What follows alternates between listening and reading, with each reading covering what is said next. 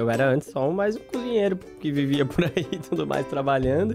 Os programas de TV, eles foram uma, cara, uma catapulta que me deixaram fazer todas, tudo aquilo que eu tinha vontade de fazer em relação a uma cozinha que eu acreditava, que acredito ainda, óbvio, vai mudando, vai melhorando com o tempo. Às vezes eu tenho um cara que veio trabalhar comigo, sei lá, veio lá de outro estado para trabalhar comigo em um dos meus restaurantes e de repente ele descobre que ele tá lá, que ele não vai trabalhar do meu lado. Eu não, eu não vou estar tá ali cozinhando com ele. Se eu pudesse, sei lá, mudar alguma coisa, sem dúvida, é, na minha vida, seria conseguir ter, dedicar mais tempo pra minha família, assim, porque eu, é uma coisa que eu não tenho.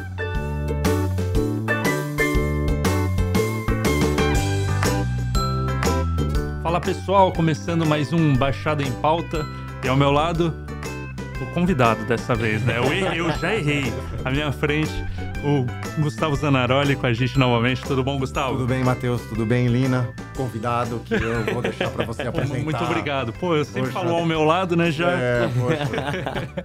Luiz Lina, mais uma vez, muito obrigado pela sua participação, viu? Obrigado, Matheus. Bom dia, boa tarde, boa noite para todos. Convidado, Gustavo. ótimo isso. Já, já é, né? ótimo, então? já era. Poxa, já... Mas já, já... Segue o game. É, só na introdução já viram aqui quem tá ao meu lado, Dário Costa. Então, Dário, brigadão, viu? Imagina. Pela tua participação aqui, por ter aceitado bater esse papo com a gente em meio à tua rotina tão, tão corrida aí, né? Tudo bem, Rodário? Tudo ótimo, prazer estar com vocês, de verdade. O jogo das cadeiras acho que te confundiu Pô, um pouco total, hoje no é, começo, toda né? Toda semana falou, senta ali, senta eu aqui. Eu roubei o lugar de quem aqui? Não, não, não, não, é o teu. O teu é o teu mesmo. Tá bom. Prazer, galera. Poxa, muito obrigado mesmo. Obrigado, viu? Aí. Dário, bom, vamos começar, pessoal. Acho que já, já te conhece aqui da região, né? Santos é um ovo, então quem não ouviu falar do Dário aí, que, que sempre levando o nome da gastronomia regional, né? Da cozinha disso, aqui é. da, da, da região. Participou de dois programas, de um deles saiu vencedor, né? Um grande vencedor. O programa aqui da casa, inclusive. Sim. É, vou começar por aí, então, pelos programas que acho que é o que, que mais é, é, levantou teu nome. Você já, já trabalhava na cozinha, já tem o um histórico todo, né? Acho que isso Sim. até muitas vezes deve revoltar aí o cozinheiro. Pô, já trabalhei tanto, ralei tanto, Sim. e agora vieram me carimbar aqui com o prêmio e eu fiquei conhecido. Como que foi esse momento para ti, essa virada de página? Cara, não tem como é, não atrelar ao, ao, sucesso na expansão sem falar do, dos, dos programas. Eu era antes só mais um cozinheiro que vivia por aí e tudo mais trabalhando. É, e os programas de TV, eles foram uma, cara, uma catapulta que me deixaram fazer todas, tudo aquilo que eu tinha vontade de fazer em relação a uma cozinha que eu acreditava, que acredito ainda, óbvio, vai mudando, vai melhorando com o tempo. Mas é, os programas de TV, eles me ajudaram. E aí, o que eu fiz com os programas de TV depois, acho que também determinou bastante coisa, né? Porque é um sucesso que vai. Eu, acho que a parada que eu mais ouvi assim foi: aproveita essa onda, porque essa onda passa, né? Uhum. Uhum. E, cara, eu acho que eu consegui surfar bastante. Essa onda lá foi longa. Assim. Tá acostumado já também, né? Essa onda tá. e, e, continua, né? A, a, gente sempre fala dos 15 minutos de fama, né? E hoje tá cada vez mais dinâmico isso, né?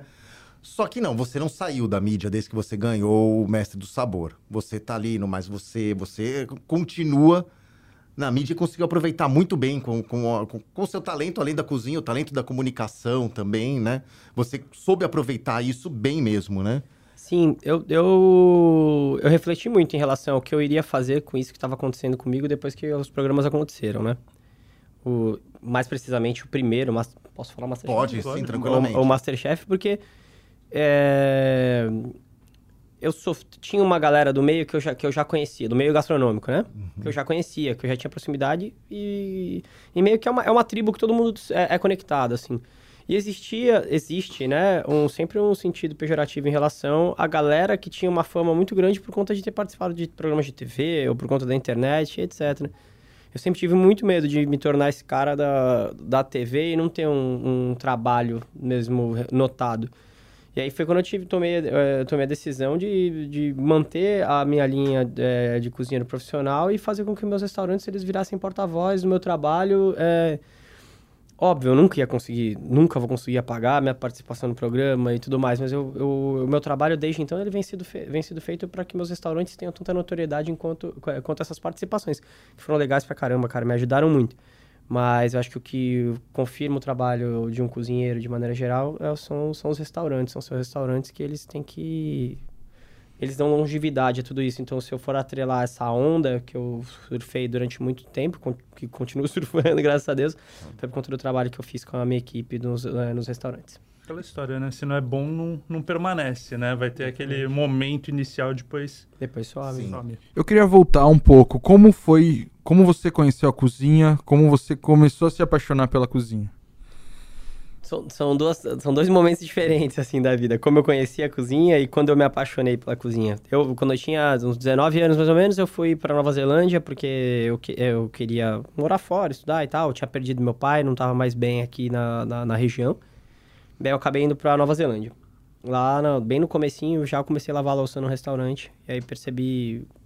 Eu nunca fui o cara do, do, do, do salão, assim, do, do, do atendimento, né? Eu nunca gostei muito. Antes de eu trabalhar com cozinha, eu havia trabalhado em loja, trabalhei em loja de surf, loja de shopping, etc. Eu odiava com todas as minhas forças. Então eu sabia que eu não tinha... Minha aptidão não era para propriamente... é, Atendimento ao público atendimento diretamente. ao público diretamente, exatamente. Era- uma coisa mais interna. E aí, quando eu fui pra pia de louça na Nova Zelândia, eu curti, comecei a ver os cozinheiros trabalhando. Eu vi uma galera trabalhando diferente do que eu estava acostumado a ver nos restaurantes aqui no Brasil, porque normalmente é, a galera jovem no Brasil acaba trabalhando em shopping. Eu era o exemplo disso, né? Trabalhando no shopping, no, em lojas, de maneira geral. E lá eu vi, vi bastante gente jovem trabalhando em restaurante, como cozinheiros, ajudantes, no salão também tudo mais, que era algo que eu não via tanto. E aquilo começou a me chamar a atenção. Falei, pô, é meu negócio que é legal. E aí eu fui começando a lavar a louça cada vez mais rápido, comecei a ajudar eh, no lugar de manger, depois comecei a ajudar, a, comecei a empratar sobremesas, comecei a ajudar na boqueta, até pro fogão, até que eu já sabia fazer tudo do- do- da cozinha do restaurante em si, eu já tinha meio que passado por tudo. Nesse, nesse momento, na Nova Zelândia, eu percebi que eu, era uma profissão que eu sabia fazer e que eu escolhi seguir aquilo. Não vou te falar que eu era apaixonado pela profissão, porque eu acho que todo mundo que, que, que trabalha com cozinha tem uma tem consegue chegar num, num ponto assim né? Tem um, um negócio uma sensibilidade com a parada de que é difícil cara.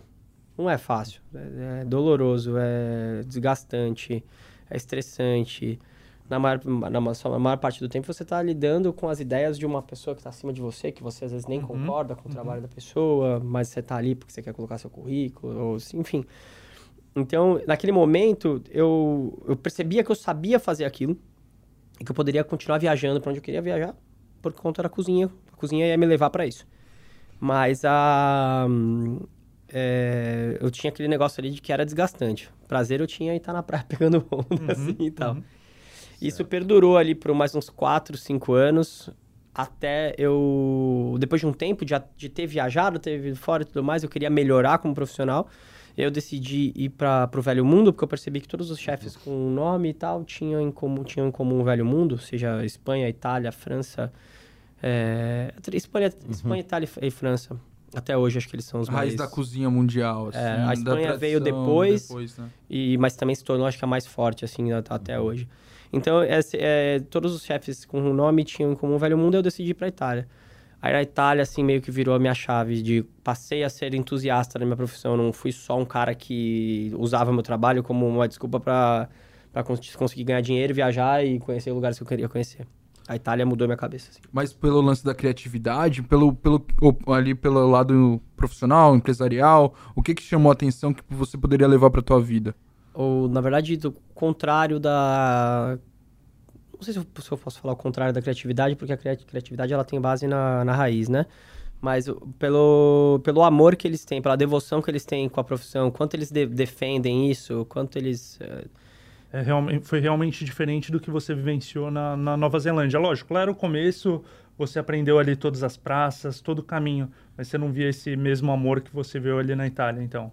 Na verdade, eu vou, vou até um pouco mais atrás, assim, eu, eu cresci numa, numa cidade, num país, que a gente está acostumado a dar valor para tudo que é de fora, né? Uhum. E aí, de repente, eu fui para um outro que, que dava valor só porque era de- deles.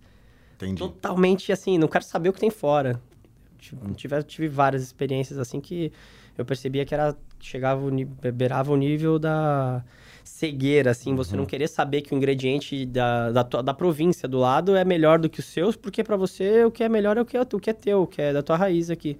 Isso me encantou pra caramba, assim, porque eu falei, Ah. cara, ó que legal, né? A gente fazendo de tudo pra ter o que, o que é dos outros e, e eu vejo os caras aqui defendendo com unhas e dentes mesmo, né? no, no que é deles. Assim, Hum. Legal. Nesse, nesse meio tempo, Dário, você chegou a voltar aqui pro Brasil, né? Saiu da Nova Zelândia e veio estudar Uhum. gastronomia aqui, depois que foi pra Itália, né? É, é, nesse, nessa tua passagem, nessa tua volta aqui estudando gastronomia, é, aqui você também já sentiu? Foi de fato na Itália que você é, é, se agarrou com unhas e dentes? Porque aqui você veio com a proposta já de... Opa, tem alguma coisa aqui que eu vi na. Nova Zelândia, vou Sim, sim. estudar isso e, e vou seguir. E aí uma outra questão é hoje com- em que pé você coloca a cozinha? Porque antes quando jovem teu prazer era era isso era surfar. A- a- aprendi que a profissão Continua vai sendo continua surfar, né? sendo mas assim a profissão vai me vai me levar para qualquer lugar que eu possa surfar. Hoje em que pé você coloca a cozinha? Você tá- Cara- tá, ali no, no pé do surf não? Ainda ainda sente mais prazer em surfar? Como que tá Cara, Deus, eu sinto prazer. ah, Acho que assim, o meu, o meu prazer com a minha profissão, ele, ele é na entrega, né? No, no, no produto. Quando eu vejo aquilo tudo pronto.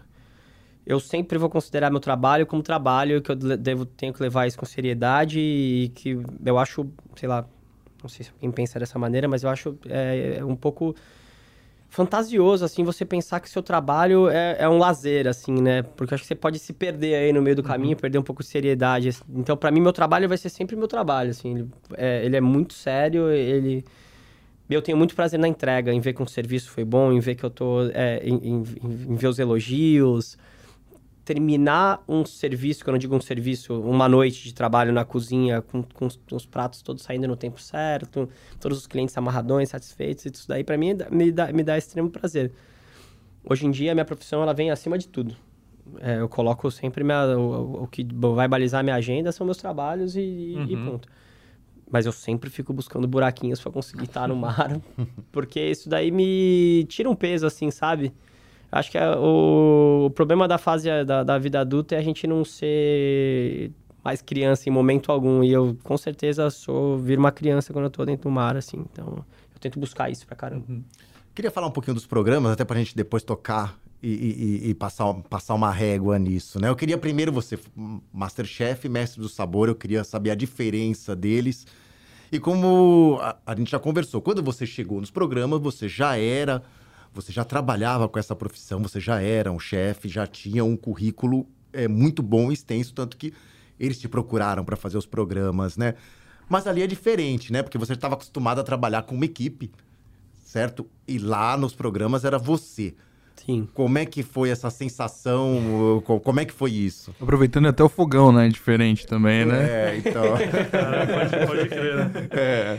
Cara, é, assim, o- o- acho que o primeiro impacto, assim, né, até você entrar no estúdio, tanto um programa quanto o outro, te dá uma ansiedade ferrada ali, que faz você fazer um monte de besteira.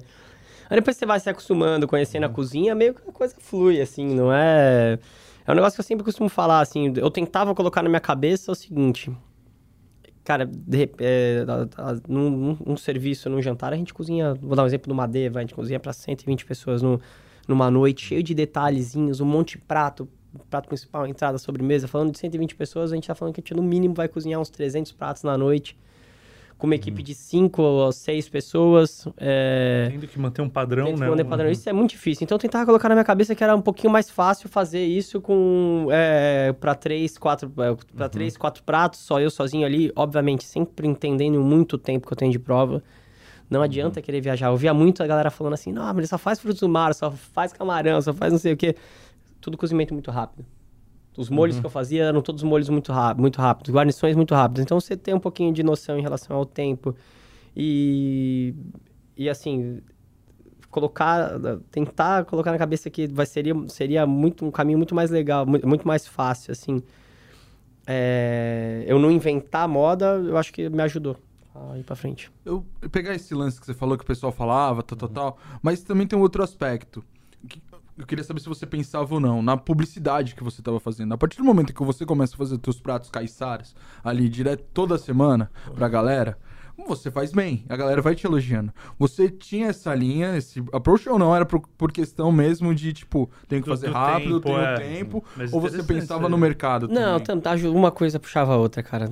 Eu, eu só pegava o que eu já sabia fazer um pouquinho mais, assim, que eu já tinha um pouco mais de experiência, entendia que aquilo era mais rápido fazer, entendia que meus restaurantes, que meu trabalho, ele tava em volta disso, então foi o casamento perfeito, não foi...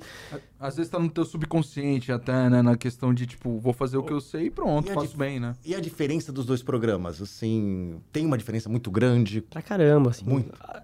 Cara, quando a gente fala da, da Globo, a gente fala de uma estrutura muito mais, assim, organizada e acostumada a fazer isso, né? É, o Master foi a minha primeira, foi a primeira edição do Masterchef Profissionais, então acho que eles estavam meio que começando ali e tal. A galera ficava mais confinada, não confinada, mas ficava meio que todo mundo hum, fechado no camarim.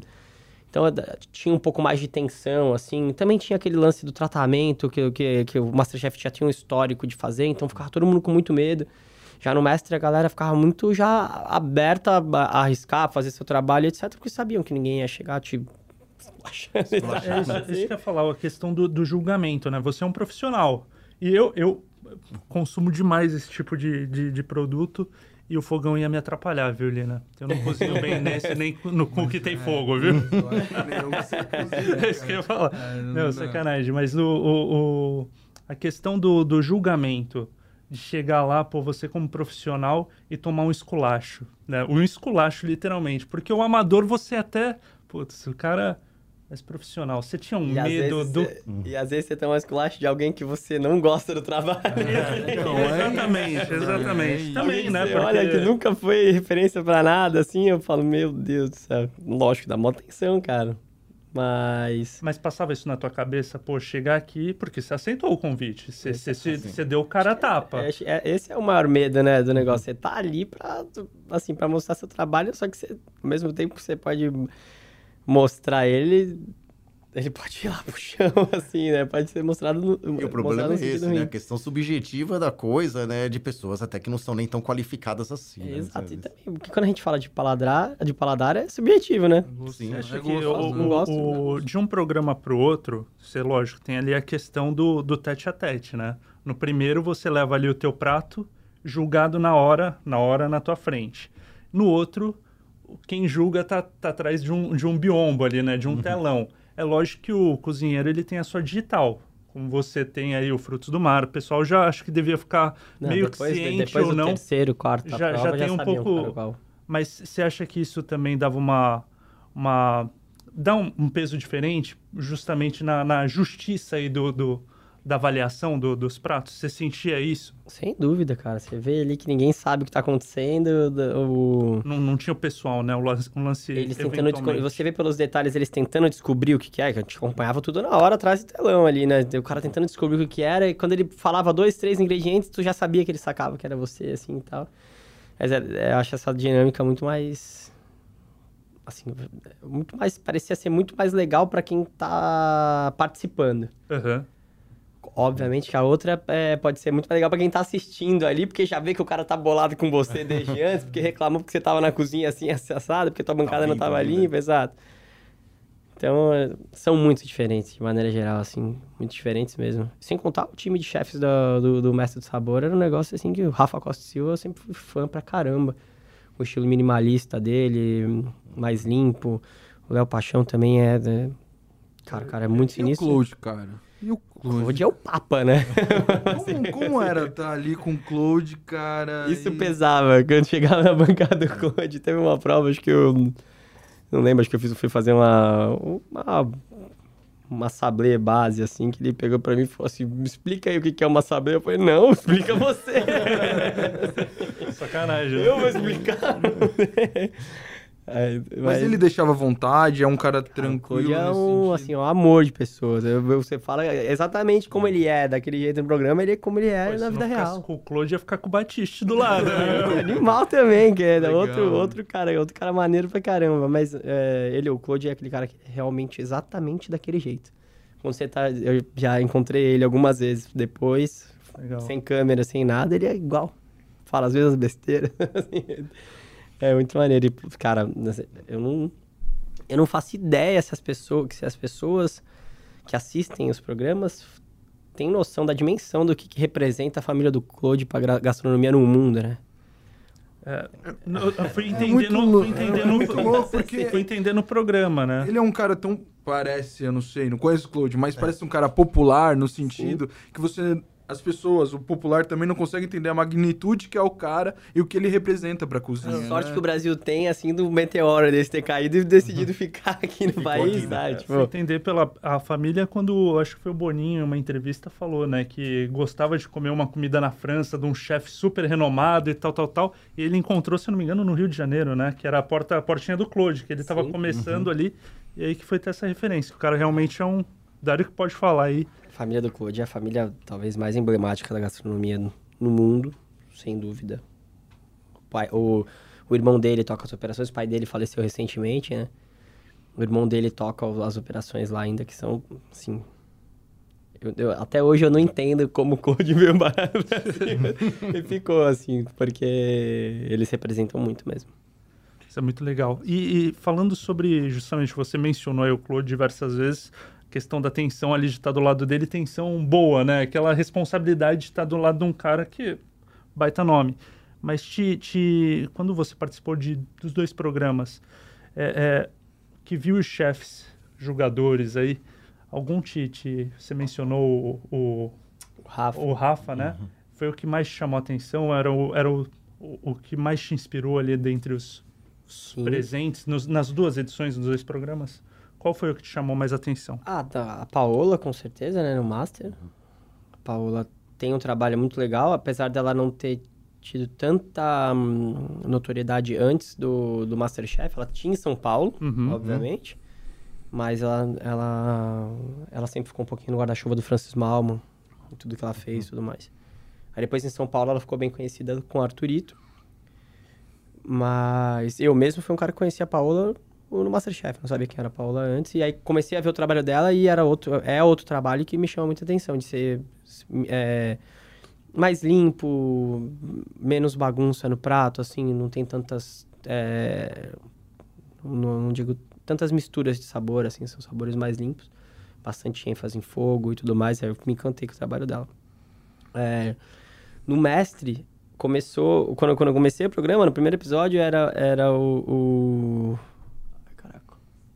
Zé, José Avilés. É verdade. O Léo Paixão e a Catita.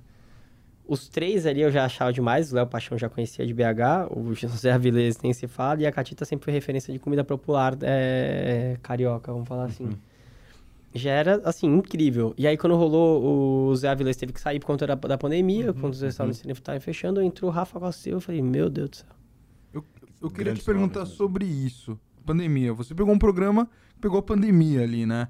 Como Bem é que diferente, foi? né? É, tanto que na final vocês usaram, né, uma, uma proteção e tal. Como é que foi esse, esse lance da pandemia ali no reality show? Foi louco, cara, porque quando a gente começou as gravações, vida normal. Se passaram ali, cara, duas ou três gravações e já começou aquele corre-corre de fecha aeroporto, não sei o quê.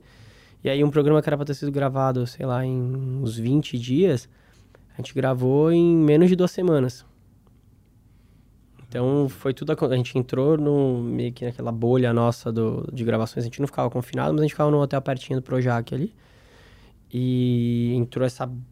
Do nada esse mundo, o mundo foi caindo, a gente tava ali em Jacarepaguá meio que isolado, né? Não sabia que tava, tava vendo notícias, mas não sabia bem o que tava acontecendo.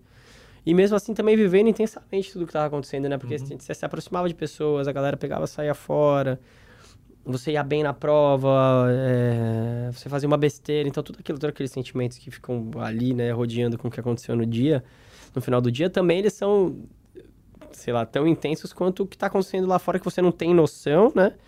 E foi uma bagunça, aí de repente acaba aquilo e eu, eu lembro de sair do... De lá, afinal foi gravado bem depois, né? Uhum, sim. Quando eu saí de lá, assim, meu, parecia que eu tinha, tava voltando para um planeta diferente, assim. Nossa. Eu lembro do sair do, logo que eu cheguei, eu peguei minha moto, peguei minha moto de casa pra, pra ir pro Madê. Meu, e sabe que os sinais abrindo e fechando sem ninguém. Imagina você sair de um negócio totalmente diferente, de repente você volta pra tua cidade e vê a cidade fantasma, assim. Foi. Além de ser muito intenso também, né? Porque quando chegou na, na, nos- na, eu lembro na semifinal do programa, o... Eles não podiam mostrar isso, né? Eles não, não mostraram algumas coisas que eu falei nos depoimentos tudo mais, mostrando que eu me emocionei e tal. Mas eu tava me emocionando mal de cabeça porque meus restaurantes estavam fechados e t- teve que mandar a galera embora. E eu, eu tava lá, isolado, assim, não podendo fazer muita coisa, entendeu? Eu tava com um restaurante é, para inaugurar, com equipe contratada, que era o Paru. E toda a minha equipe do Made, que tava super sólida, o negócio tava bombando, tava, tipo, tava legal pra caramba, de repente tava tendo que mandar uma galera embora, assim. Foi. foi- Isso, isso foi Mexeu um muito, né? Era isso que eu ia perguntar, saindo dos reais depois, dos teus negócios. Como é que foi essa pandemia é, para você e essa questão, essas questões todas? Cara, eu- é, a, a pandemia ajudou a gente a conseguir vender alguma coisinha de delivery, apesar dos nossos restaurantes não terem esse. Esse viés aí, essa pegada na Exato. proposta. Então isso ajudou bastante. E logo que o programa acabou, a gente tava muito no auge ainda, né? Então eu não consegui sentir um- uma explosão de movimento. Porque, na verdade, a gente não podia nem ter. Se gerasse uma fila na porta do restaurante, era Sim. aquele auê, assim, caraca, tá controlando dentro, mas a porta do restaurante como é que tá? E rolou isso também. Então, a gente não sentiu tudo isso, assim, e talvez seja até bom, cara, porque logo que eu abri o Madê, foi, foi na sequência do, do Master... Na verdade, não foi na sequência, foi um ano depois do Masterchef. E o, o negócio já ficava um negócio infernal, assim, de gente na porta, e que talvez acabava tendo até um público que não, que não necessariamente era o público que curtia estar ali, entendeu? Que tava ali mais porque tava indo comer no restaurante do cara que apareceu na TV do que propriamente indo para comer uma boa comida. E a gente foi mudando isso com o tempo e foi ficando muito legal. Então eu até acho que até, foi bom eu não ter esse movimento estrondoso assim e tudo mais, que poderia me gerar várias coisas negativas e alguma coisa mais branda que foi construindo. E, e o Madê até hoje, o Paru também, os de São Paulo também, são os dois, é, são, são todos são restaurantes que o Benedito é o mais novo, tá, ele tá sofrendo as coisinhas com a ilha e tudo mais. Mas os quatro restaurantes são restaurantes que já só vieram crescendo de movimento e cada vez melhor e tudo mais. E, o- e o Madê vem liderando isso com o tempo, assim, isso é muito legal. Então, isso que eu ia falar, né? Os negócios expandiram muito bem, né? Hoje são dois restaurantes em São Paulo, dois em Santos e tem a unidade também em Fernando de Noronha, né? Como é que foi aí um, como é que foi passo a passo aí essa expansão? Não foi, não foi programado, assim, eu sempre fui o cara que, que não tinha medo de muitos negócios e tal. Mas aí eu já tinha meio que o Madê e o Paru, que são bem, cases bem diferentes, né? O Madê tem esse apelo, menu degustação, um serviço legal e tudo mais.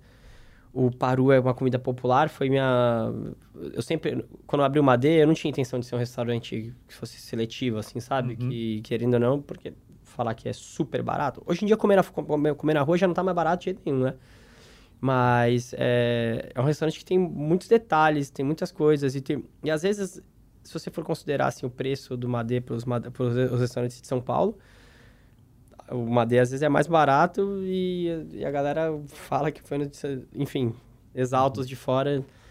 Mas o, o, o ponto que eu quero dizer é que o Madê, ele acabou, pelo tipo de serviço, ele acabou sendo alguma coisa, um restaurante que selecionou um pouco o público, o público dele. E para mim não era um negócio que eu tinha satisfação em, em ver. Eu tinha a intenção que o Madê fosse um restaurante que o cara fosse de chinelo ou fosse de terno. Isso é, é bem difícil acontecer, né? Isso, na prática, hoje em dia, eu vejo que não acontece. E... Semana que vem tô lá de chinelo eterno. vai ganhar, vai ganhar, vai ganhar uma- um, um Se eu drink. for-. Ainda vou fazer foto. e aí o, o Paru ele veio como, como uma chance de eu conseguir ter um restaurante popular, assim.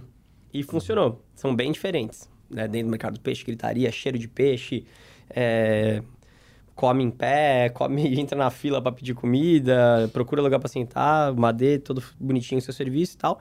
E aí veio a Deus, que a Deus era um negócio que eu tinha putz, eu, eu tinha um, um- um apego já com essa marca, foi uma oportunidade que aconteceu, assim, não sei se todo Sim, mundo sim. conhece a Deus, eu É um uma pouquinho... cerveja com, com um pouquinho de champanhe no fundo, é isso? Não, não, Não, é não. a cerveja? Deus? Não, não, não. Viajei. Então, vou, te, vou tentar... Não, mas o que, que é então, né? Vou tentar explicar Adeus, pra galera. assim, vou tentar explicar pra galera que não conhece.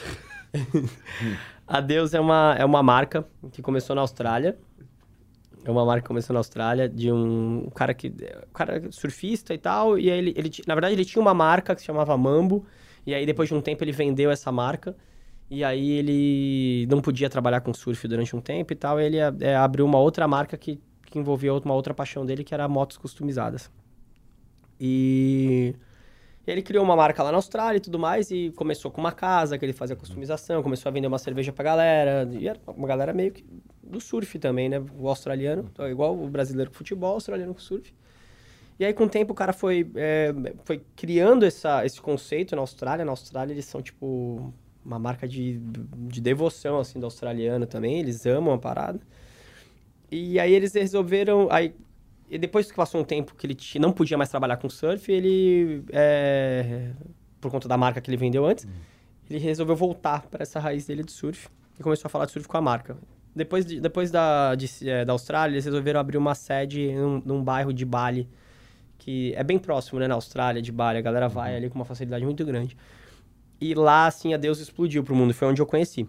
É, basicamente é uma casa que tinha um restaurante com uma loja com uma sala que fazia pranchas, com uma sala que customizava moto e tinha uma área em comum que rolavam vários shows, etc. É um point muito legal lá da, da Indonésia. É, isso na raiz, onde quando começou e tudo mais. E, e era, assim, é, meio, meio, que existia uma tribo, uma cultura que vivia aquilo muito de verdade, assim, na, no, nesse bairro. Lá ali foi onde eu conheci e que não tinha nada a ver com as marcas de surf no, no que existiam no dia, tipo Rip Curl, Billabong, é, essas marcas assim bem conhecidas. Era algo muito voltado para a cultura do surf, para descobrir lugares desconhecidos, é, sobre apreciar os, os simples prazeres da vida, assim, um slogan que eles usam muito. Uhum. E aí isso, meu, nesse bairro de, é, de Bali, isso expandiu para o mundo inteiro. E aí começaram a abrir sedes em vários lugares do mundo, começaram a vender a licença da marca para se estabelecer em outros países. Tem na Europa, tem no Japão, tem na Coreia, tem é, no Chile.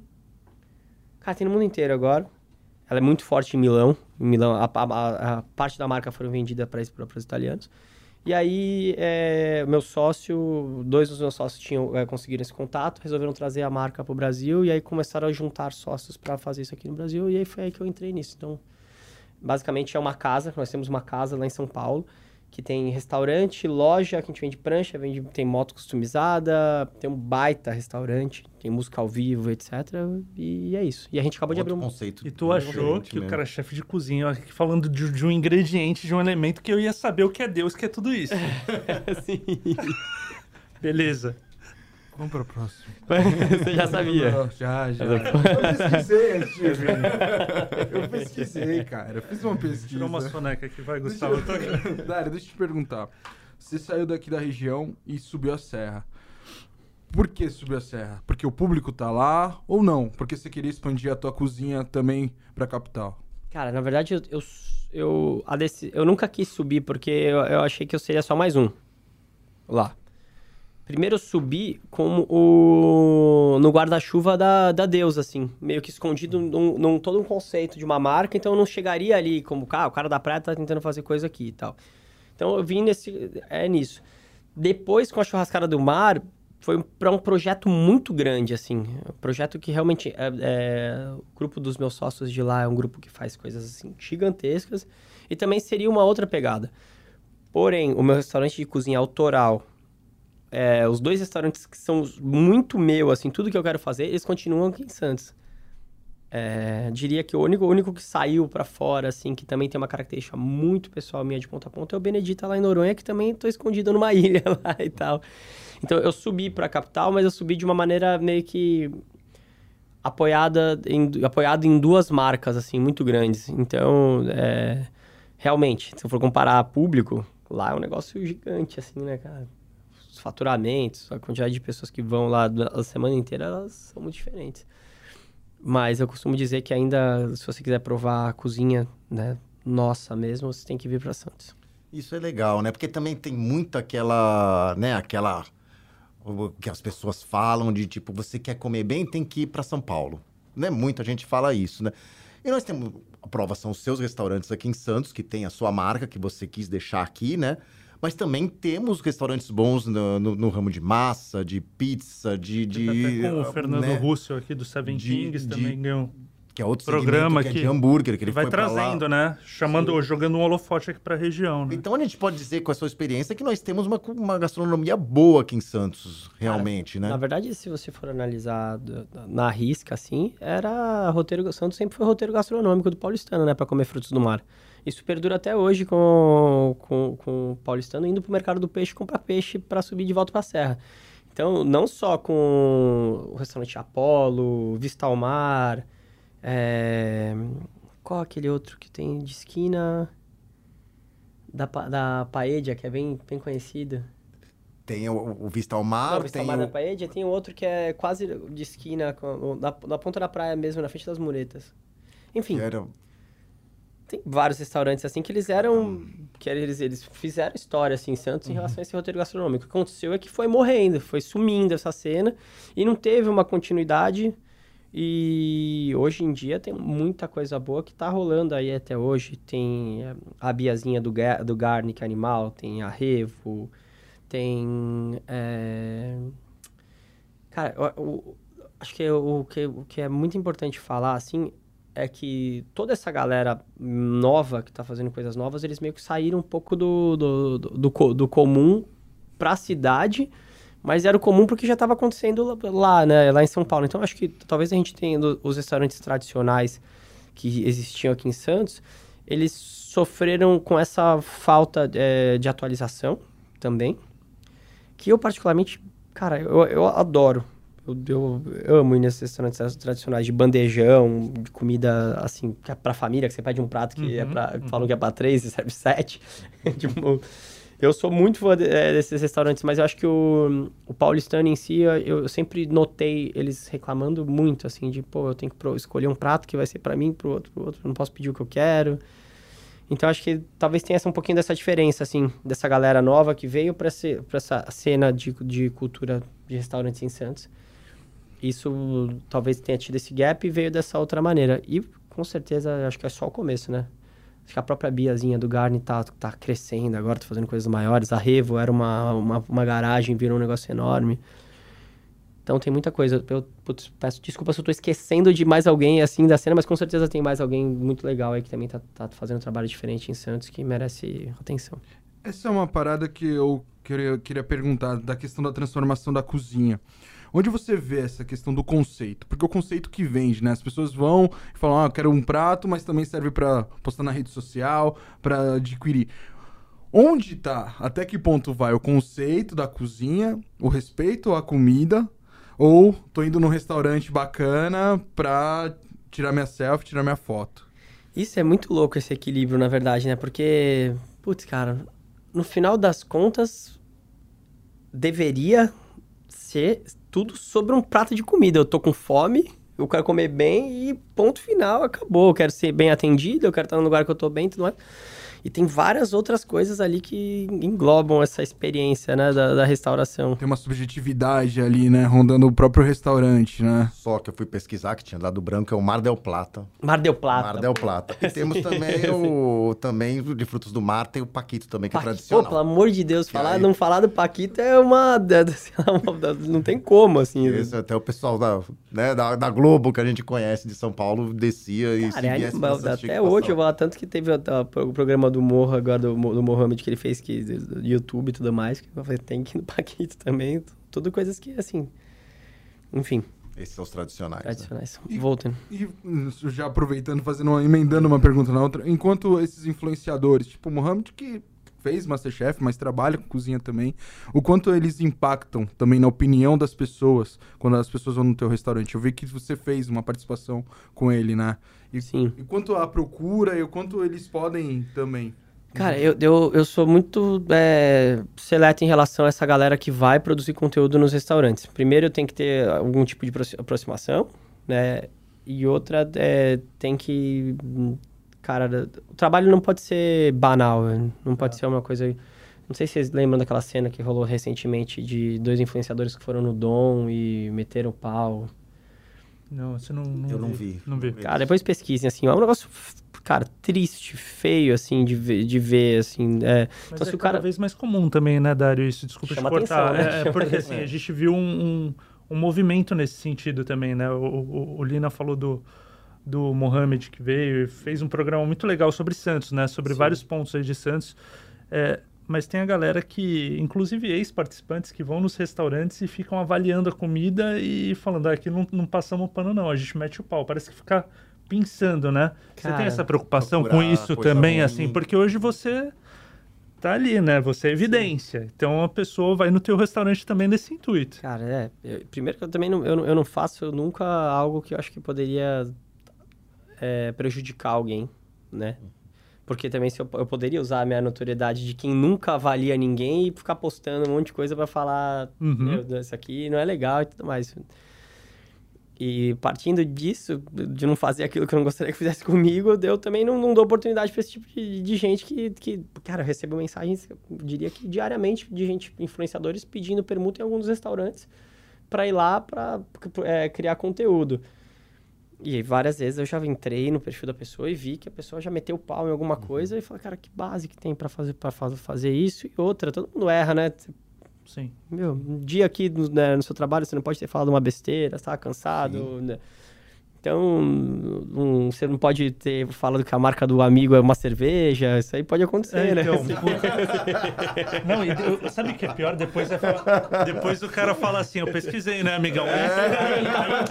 Aí, aí depois vai tomar um café Mas quente no Mas assim, de maneira geral, eu tento só. Eu só, eu só abro é, isso, é, esse tipo de, de espaço pra essa galera quando são, quando são pessoas próximas, que tem algum nível de proximidade, ou canais que são sérios, assim, que, pô, nunca viu o Morra meter o pau em ninguém, falar besteira de ninguém, etc. Porque ele também já viveu outro lado ali, já fez estágio, já trabalhou em restaurante, sabe o quanto é difícil, né, cara?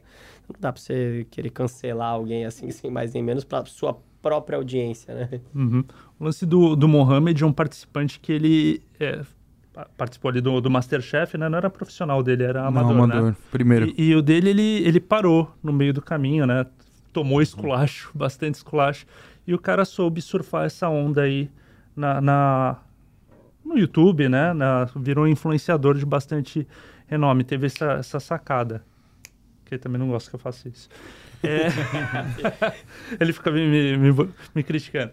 Mas é, é, você é, é, falou que não, não gostava muito no começo, assim, de lidar com, pessoa, com pessoas. Não, não lidar com pessoas, mas que era, se via mais no, no no front, backstage front ali, né? ali. Questão do, do- de trabalhar em loja, como você mencionou é, no começo. E hoje, cara, você com cinco restaurantes aí, né? Dois em Santos, dois em São Paulo, o da Ilha. É, mudou a chave também, virou o Dário empresário, né? Sim. É, como que você se vê nessa posição? Porque não é mais só sobre a cozinha Cozinhar, ali, né? Como é manter padrão, tendo que olhar para tantos lados assim, manter padrão, é, lidar com tantas pessoas. Você chegou aqui, a gente conversou ali embaixo antes de subir, você já estava com fonezinho, acho que talvez tratando sobre, sobre trabalho o dia todo, assim, como que é o dar empresário? É, eu, eu não, não posso desligar, né? Apesar de tentar, às vezes, desligar. Mas eu não desligo em momento algum. É, às vezes eu posso ignorar algumas mensagens que as pessoas me mandam. A Tati tá aqui, né? Sabe? Eu deixo pra depois e tal. É, mas eu tô aprendendo ainda, pra ser muito sincero. Eu, tô- eu tô mais, na verdade, aprendendo a lidar com, com as pessoas que estão trabalhando comigo do que propriamente com, com o cliente, porque eu tenho total convicção de que quem tá fazendo tudo é, essa- é esse time, né? A ideia é minha, mas quem tá trabalhando é, no, no, no tete a tete todo dia ali são eles. E isso refletiu também na maneira que, é, com que eu me comporto quando eu estou no restaurante hoje em dia. Nunca fui o cara de ir em mesa, eu, eu, eu sempre tive propriamente vergonha de ir na Uhum. mesa das pessoas e tal. Mas se me chamam, eu falo com todo mundo, dou a maior atenção do mundo e tento também. Eu percebo, é muito louco isso, né? Eu tento, todas as vezes que eu tô, tô conversando com algum cliente, eu vejo que às vezes existem alguns clientes que têm uma baita euforia. Aquele momento deles estarem falando comigo, pra eles é um negócio super importante, assim. Eu tento tirar o foco disso e pergunto da pessoa. Falo, e aí, o que você tá fazendo na cidade? Tá curtindo e tudo mais? Pra... Porque eu acho que eu não sei lidar tão bem, assim, com esse peso de... Do, do- do que virou, assim, o nosso trabalho nos, nos restaurantes, Uhum. meu na TV e tudo mais. Então, como eu falei, eu, eu não sou o cara que vai em todas as mesas, mas se me chamam, eu falo com todo mundo com o maior prazer e tudo mais. Mas eu tô aprendendo. E como empresário, de maneira geral, o que eu mais tento lidar cada vez melhor é com o meu time, assim. Porque é complexo, né? Às vezes eu tenho um cara que veio trabalhar comigo, sei lá, veio lá de outro estado para trabalhar comigo em um dos meus restaurantes e de repente ele descobre que ele tá lá, que ele não vai trabalhar do meu lado. Eu não, não vou estar tá ali cozinhando com ele. O único restaurante que eu ainda faço bastante coisa assim ainda dentro e faço muito pouco, eu digo com a mão na massa em si, é o Madê. E, óbvio, nos outros, quando eu vou criar alguma coisa, eu chego junto com o chefe, falo mais ou menos o que eu quero, mostro exemplo. Mas até para fazer coisa nos outros restaurantes, eu faço no Madê, que eu tenho, já sei onde tá tudo e tudo mais. Uhum. E depois pego e chego pro chefe do outro restaurante, né? E falo, mas faz assim, assim, assado, aí faz aí que depois eu venho aqui provar e tudo mais. Então, é, esse saber lidar com toda essa galera. Imagina lembrar o nome de todo mundo. Eu adoraria lembrar o nome de todo mundo. Não consigo, cara. Muita gente, não dá.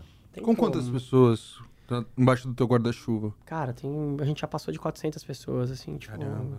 Eu não sei agora, na risca, quanto tá. Teve é, um dos restaurantes diminuiu um pouco por conta da, do, do, do, aeroporto lá de Fernando de Noronha, então a gente diminuiu um pouquinho a equipe, mas sempre beirando essas 400 pessoas, assim. 400 famílias, cara. E como é a tua família? Lidar com a família? Porque eu acredito que você trabalha... Você pegou um ramo que é restaurante, que é abrir mão, você trabalha 12, 14 horas, eu acho, não sei, tô falando, mas trabalha bastante. E ainda tem um lado empresarial, que também te consome. E como fica essa questão família, cara? Cara, acho que do... a minha família em si, graças a Deus eu tenho a ajuda é, da Cacau, que sempre teve lá comigo, assim, todos esses momentos. Então, o meu filho sempre tá bem amparado, sempre tá, tipo, assim, acho que presença para ele não, não, não é o problema. Óbvio que eu não sou o cara mais presente do mundo, mas quando eu tô, eu tento deixar as coisas, tento fazer programas super legais e tudo mais. É, mas se eu pudesse, sei lá, mudar alguma coisa, sem dúvida, é, na minha vida, seria conseguir dedicar mais tempo para minha família, assim, porque eu, é uma coisa que eu não tenho. Eu, ela também faz faculdade, tipo, tempo integral, período integral. Então, para ela também é super difícil. É, é, é complexo. E é, é algo que eu quero, pretendo mudar, assim, nos próximos cinco anos, porque eu não... Isso me faz falta, estar tá com ele mais e mais e mais, assim.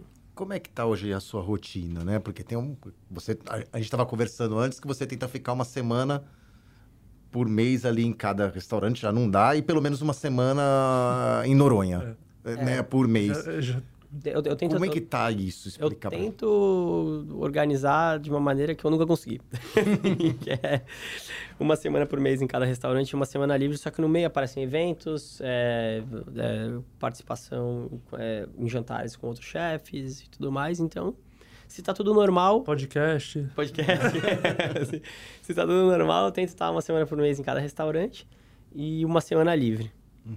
Mas nem sempre eu consigo. Às vezes dá. E Noronha você vai uma semana... Uma semana por mês. Uma semana por uma mês. semana por mês em cada restaurante, então configura uma semana por mês. Como é que foi a ideia de montar o restaurante em Noronha? E como é que tá a situação lá? A gente estava é, falando da questão dos aeroportos que dificultou bastante, né? Sim. Cara, Noronha aconteceu muito de, é, de maneira repentina, assim. Eu, eu tinha uma viagem que estava marcada e essa viagem foi cancelada por conta da pandemia. O aeroporto de, é, de um lugar que era a rota não abriu, e aí eu tive que mudar de última hora, fiquei sabendo 15 dias antes. E aí meio que eu queria ir com a minha família toda para algum lugar e tal, e aí falou, 15 dias antes, o único lugar que dava pra gente ir era Fernando de Noronha. E aí resolvemos ir em janeiro, né, três anos atrás. Três anos não, dois anos atrás. Cara, e quando eu cheguei, é, quando, eu sempre tive um negócio com Noronha achando que era um negócio super chique, assim, que não era muito a minha cara e tal. E falei, ah, mas vamos lá.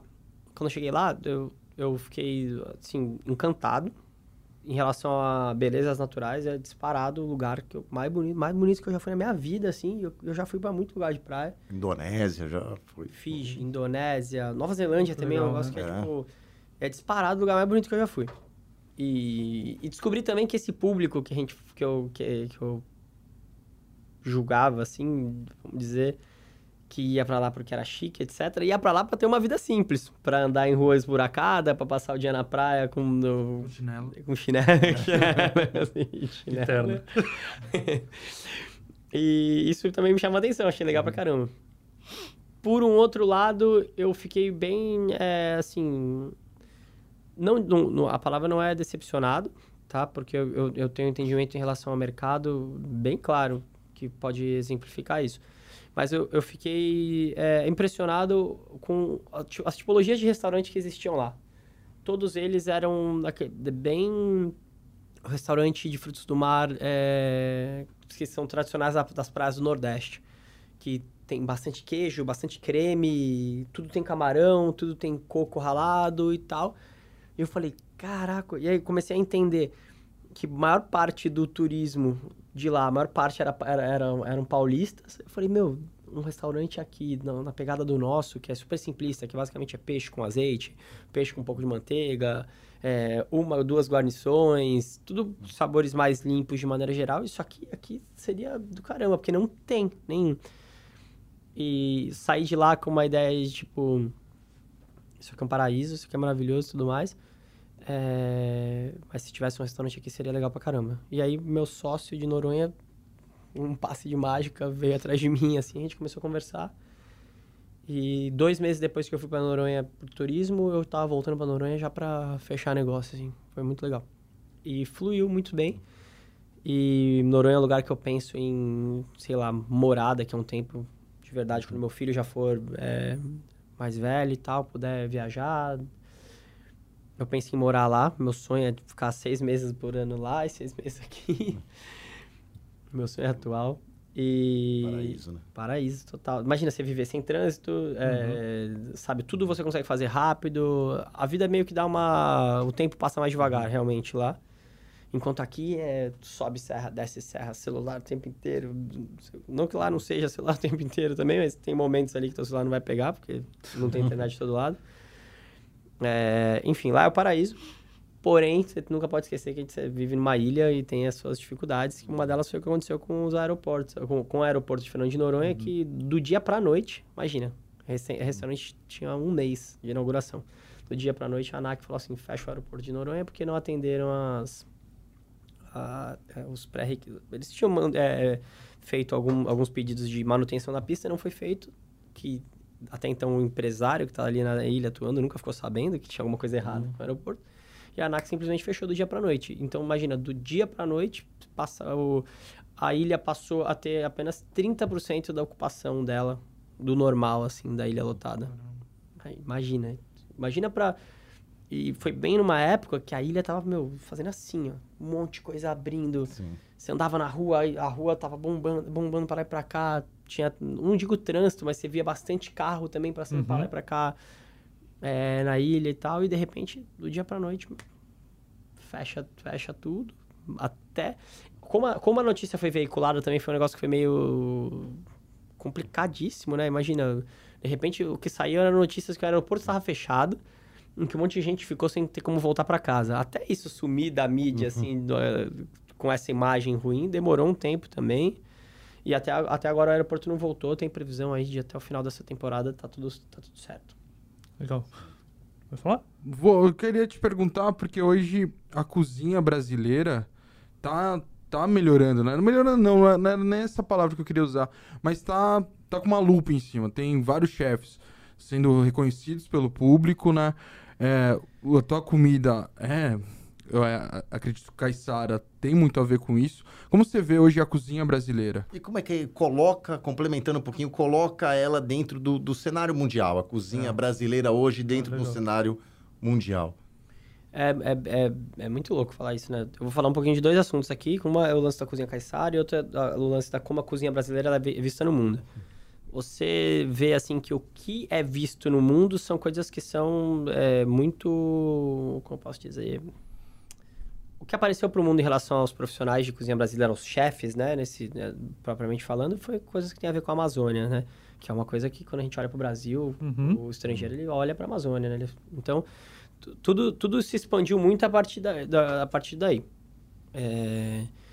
Só que o Brasil ele é gigante, né, cara? Se você for analisar o, norde do, o norte, nordeste, do sul, né, do, do, do do, do próprio centro-oeste, do, é, do sudeste, meu, tem vários países ali dentro. Então, cara, tem, tem muitas características que são completamente distintas ali, que tem a ver com tipo de solo, condições climáticas, proximidade da não deixa de ser falar de solo, né? Proximidade de montanha e mar. Então, a, a cozinha brasileira tem várias caras e os chefes hoje em dia estão pegando cada vez mais isso e mostrando, né? Ou mostrando, do, mostrando o seu DNA que vem do seu território. Quando a gente fala de cozinha caiçara, propriamente falando, eu tento muito... Todas as oportunidades que eu tenho de falar, eu tento explicar o que, que o nosso trabalho tem foco, né? Quando a gente fala de, de, da cultura caiçara em si, a gente fala de uma, de uma cultura que não se estabeleceu na nossa cidade, né? Nossa cidade foi onde veio a colonização e nessa, nessa miscigenação a gente tinha índios, escravos e portugueses todos aqui vivendo. E quem não se adaptou à cultura, ao regime europeu, né, a cultura portuguesa, fugiu para as costas e começaram a viver. E nessa mistura, volto a dizer, tinham escravos, índios e portugueses. E a cultura caiçara, ela não muita gente vai me matar por isso. ela não está estabelecida em Santos. Ela não foi não, criada. É verdade. Ela foi criada na costa. Uhum. É... Então eu costumo falar que o, o, o, meu restaurante em si, ele é um restaurante que ele dá ênfase para para a cultura de Santos, basicamente, que tem muito dessa mistura, dessa miscigenação. Tem pratos da, da, da cozinha caiçara no meio disso, porque a gente tem uma história com a cozinha caiçara, porque a cozinha caiçara só existe, a, a, a, cultura caiçara só existe por conta de algo que não aconteceu, que não aconteceu aqui. Então eu tenho ali dois, três pratos que são muito referências da cozinha caiçara, só que com muita técnica de fora, com muita coisa de fora.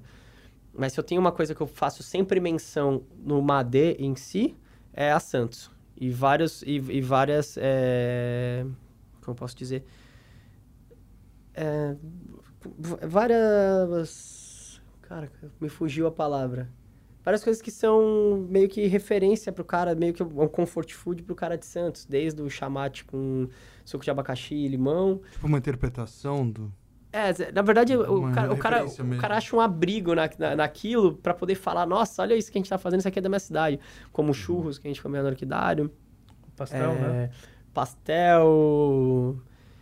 Cara... Até o temaki, né? o temaki. Isso é um negócio super recente pra gente, né? Que você fala, pô, temaki no meio do restaurante do cara. Mas aí tem uma história, tem uma provocaçãozinha que é o temaki, que é algo que é tão comercial, assim, feito com peixe que não é comercial. Então...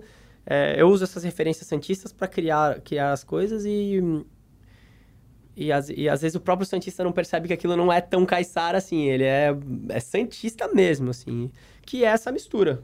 Que é essa mistura da Europa é, com, é, com a África, com os índios, com, com tanta gente que passou aqui. Cara, o país começou nessa cidade, né? Então, é, acho que é, ju faz, é, é, justo você falar que um restaurante em si tem tanta mistura, tanta coisa, tanta influência, tanto do, do lugar quanto de fora na hora de criar uh, o seu DNA de, de menu. O, o Rousseau, quando falou, veio aqui para falar de hambúrguer, ele disse que, para ele, quanto mais hamburgueria tivesse em Santos, melhor. Porque aí poderia criar uma cultura do hambúrguer como existe a cultura da pizza. Você também tem esse mesmo pensamento? Por exemplo, para você ter uma cultura da, da gastronomia caiçara aqui, quanto mais restaurantes fazendo isso, seria melhor mesmo?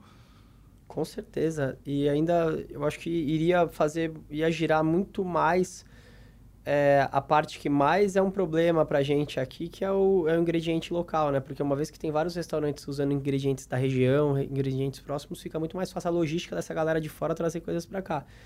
E você fala, o que eu mais ouço, assim, é a galera falando, nossa, você tá em Santos, você consegue ter acesso a peixe muito mais fácil, etc. Cara, tenho, mas custou, viu, para conseguir ter acesso a, a, a, esse peixe e ainda custa. Até hoje. Tem várias coisas que às vezes estão aqui próximas que para mim é mó trabalho conseguir pegar, assim. É, pô, tem o Litoral Sul, que é aqui do lado, uma hora de viagem aqui, que produz um monte de coisa legal, que é difícil a gente conseguir trazer coisas do Litoral Sul. É, litoral do Sul de São Paulo, tá? Uhum.